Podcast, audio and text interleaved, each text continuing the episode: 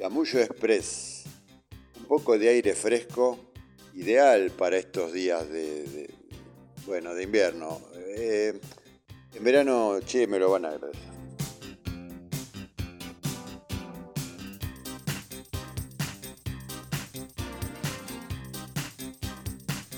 El domingo pasado festejamos un cumpleaños y la cumpleañera, luego del almuerzo, se puso a servir café. Tomó la azucarera, que estaba un poco vacía, la llenó con el tarro de lo que ella consideraba que estaba lleno de azúcar, un tarro de esos de, café dolca transparente. En realidad tenía sal parrillera. Así que bueno, llevó el café para la mesa, todo el mundo se sirvió café, todo el mundo le puso azúcar al café o lo que consideraban que era azúcar, e imagínense lo que pasó. Por ahí, por el año 2003, 2004, eh, yo laburaba con un coro que se llama Coro Canta Pueblo y armaron un espectáculo y de músico invitado vino Miguel Cantilo.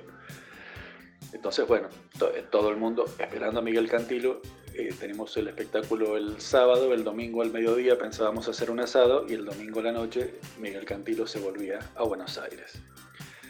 Eh, el que organizaba el asado me encargó que yo hiciera las compras y me dice, ten en cuenta que Miguel Cantilo es vegetariano. Así que bueno, compré un montón de verduras para el homenajeado y un poco de carne para el resto de los comensales. Llega el momento, el asado perfecto, llega Miguel Cantilo y alguien le dice a Miguel Cantilo, mira, pusimos todas estas verduras para vos. Y el tipo dijo, yo no soy vegetariano, me encanta el asado, quiero comer carne, hace un montón que no como un asado, mira qué rico asado. Bueno, en definitiva, no alcanzó la carne y sobró verdura como para cuatro personas más. Esta es una clara situación de cuando uno contesta en automático. Entramos a una panadería a la que iba seguido eh, con mi acompañante. Miro al costado derecho y el señor entrado en años no estaba. Me acerco al mostrador y le digo a la señora, qué raro no está el señor de ahí, de la, cerca de la puerta. ¿Se fue a dormir una siesta? Y la señora me contesta, el sueño eterno. ¡Qué bien! Mi acompañante se fue, dejándome sola frente a esa situación a la que no hice ningún otro comentario por temor a que fuese más nefasto. Un día trabajando con una compañera muy jovencita, que hacía muy poquito que vivía sola, comenta que tenía muchas ganas de tomar sopa casera de verduras y no tenía idea cómo se hacía viene a preguntar. Yo, muy atenta, le digo, es muy fácil, Ana, compra verdurita, elegí en la verdulería, te la van a preparar. No pongas toda la verdura porque es demasiada, guarda para otra ocasión. Y le digo, si te gusta comer la verdura, la procesás, metes todo junto en una olla, lo cocinas todo, lo haces servir un montón y ahí se te hace la sopa. Al otro día viene Anita, toda, con, toda así, cabizbaja. ¿Y qué tal? ¿Cómo te quedó la sopa? No, no sabe lo que me pasó, se me quemó toda. ¿Cómo se te quemó? ¿Cómo que se te quemó la sopa? ¿Cuánta agua le pusiste? Ah, usted no me dijo que había que ponerle agua. Hace unos años estaba, cuando estaba en el ejército, apareció la mujer de mi jefe con un nene, bueno, pequeño, caminando. El nene, no sé, tenía dos, tres añitos. Y bueno, viene mi jefe, me la presenta, que estábamos los dos de guardia ese día, nos tocaba 24 horas. Y, y me dice, está mi mujer, y el nene chiquito y tal. Y digo, ah, qué bien, ¿y estás embarazada otra vez? ¿De cuánto estás? Tenía una barriga, pero no era una barriga de gorda, era una barriga y me dijo, no, no, no está embarazada. Ella es así se ríe. me quería morir, que me trague la tierra. Bueno, eso aprendí para que no me vuelva a pasar nunca más.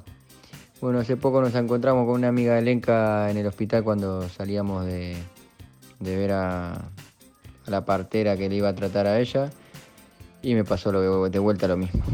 Así que es más que nada un tierra trágame que, que una metida de pata.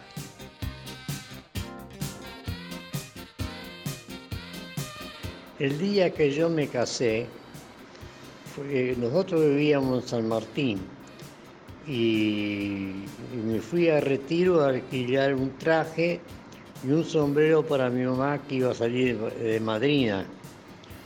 Entonces mi mamá me dice, bueno, elegílo vos con la chica ahí, que ella te explique algo así, vos explicar, no voy yo a este retiro ahora para alquilar un sombrero. Bueno, yo fui a retiro, alquilé el traje para mí y un sombrero. El traje este, alquilé porque el que yo tenía era medio pelo. El sombrero de mi mamá este, bueno, quedamos que yo lo iba a buscar para el sábado después de las 10 de la mañana que me lo iban a tener preparado. Fui el sábado a buscarlo a la mañana y este y cuando llego a mi casa el traje era un desastre, no se podía poner porque tenía costura en la parte de atrás de la espalda, especialmente tanto achicarlo y agrandarlo tenía cualquier cantidad de costura y la caja que tenía el sombrero, mi mamá va a abrir la caja para ponerse el sombrero a ver cómo le quedaba y era un sombrero de hombre. ¿no? Así que ni el traje pudimos usar que alquilado ni el sombrero.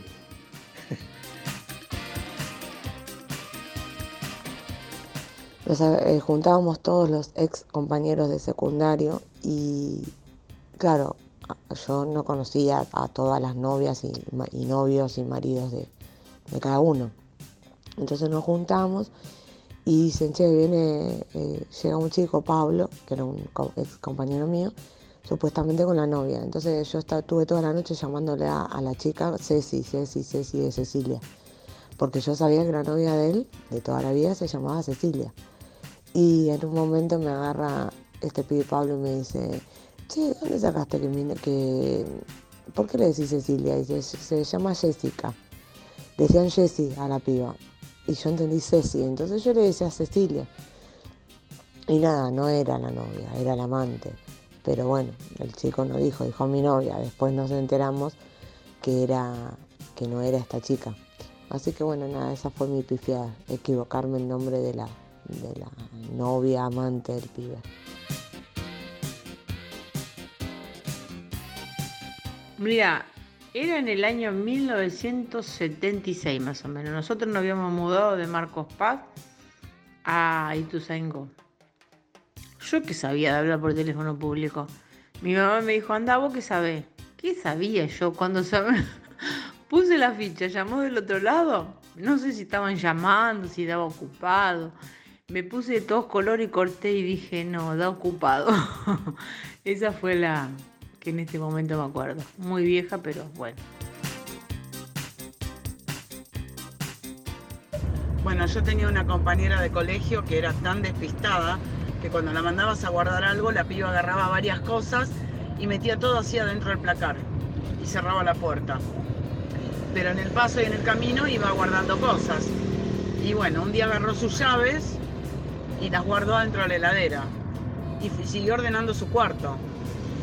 Al otro día cuando se tiene que ir al colegio, la madre le dice agarra tus llaves, porque la madre trabajaba, no las encuentro, no las encuentro, no las encuentro, no las encuentro. Dieron vuelta a la casa, pero dieron vuelta a la casa ¿eh? y no encontraron las llaves. Y después de un tiempo que la madre fue a buscar no sé qué cosa en la heladera, encontró en la parte de donde van las verduras, en un costadito, las llaves de la hija, que se ve que las apoyó y se cayeron ahí siempre en los cumpleaños de 15 todo el mundo se lleva una decoración de la mesa, como un centro de mesa. Y había en algunos espacios unas velas muy bonitas, muy bonitas. Y yo me afané una con mi hermana, una cada una en realidad. Y no las afanamos. ¿No? Dijimos, bueno, en vez de llevarnos el de la cosa, me llevo ese. ¿Y qué pasó? A los 10 días viene mi cuñada a casa y yo tenía, por supuesto, la vela a la vista, porque para mí era un trofeo. Ella me dice, hija de puta, fuiste vos la que afanaste las velas. Me hicieron pagar todas las velas grandes que faltaban. Estábamos en una reunión ahí y uno dice, un hombre dice, sí, no sé, yo llegué tarde a la conversación, pero dice, sí, porque tuvo un hijo en enero, tuvo otro hijo en diciembre, los dos nacieron el mismo año, pero no son mellizos. Y tuvo otro hijo, ponerle en octubre, noviembre del otro año. Ah, yo, pero ¿cómo le gustaba la, a esta chica? Digo, ¿vive lejos? No, es el hombre, mi hermana vive acá tres cuadras. Yo me quería matar. Recientemente fui invitado al Tigre por mi amigo a pasar unos cinco días junto a su hermano y a su mamá. Uno de esos días estábamos realizando un asado con mi amigo y enviamos a su hermano a verificar si una de las líneas que habíamos puesto había logrado pescar algún pez. Cuando volvía para avisarnos que no había logrado pescar nada, uno de sus crocs se cayó y se perdió. Fuimos a buscarlo y estuvimos como unos 5 minutos hasta que nos dimos cuenta de que el croc se había quedado en un charco de barro unos centímetros hundido. Un día iba yo en, cuando estaba en Buenos Aires, iba en un colectivo y este iba bastante, se empezó a llenar, a llenar, a llenar y la gente se empezó a pasar para atrás. Yo iba en uno de los asientos de atrás. Entonces veo a una chica, yo le digo, le, cedo el asiento y le digo, sentate. Y la chica me mira, como diciéndome, ¿qué te pasa? Le digo, ¿no estás embarazada? No.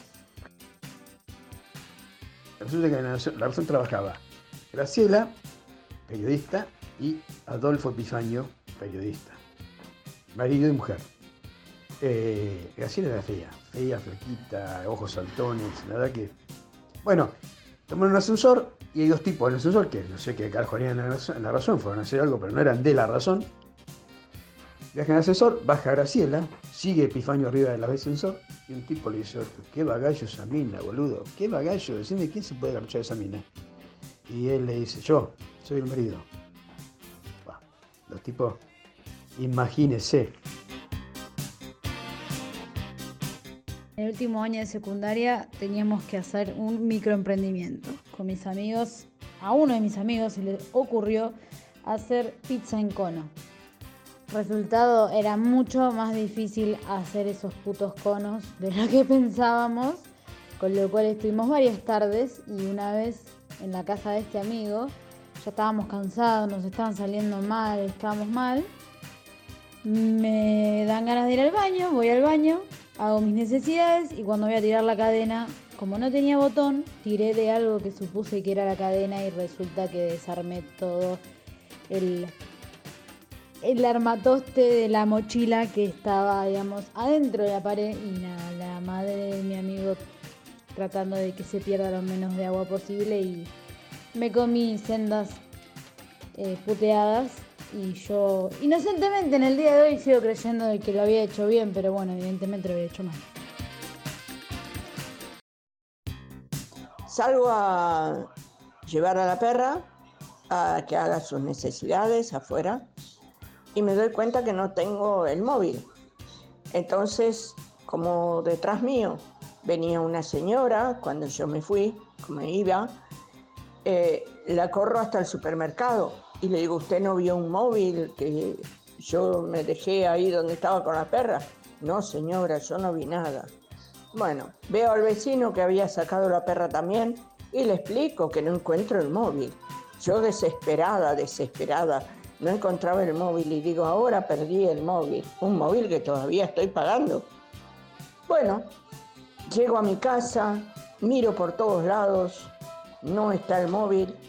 Cuando me doy cuenta, ¿dónde estaba el móvil?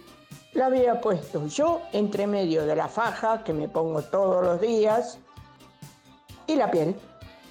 Así que miren, esa es la mía.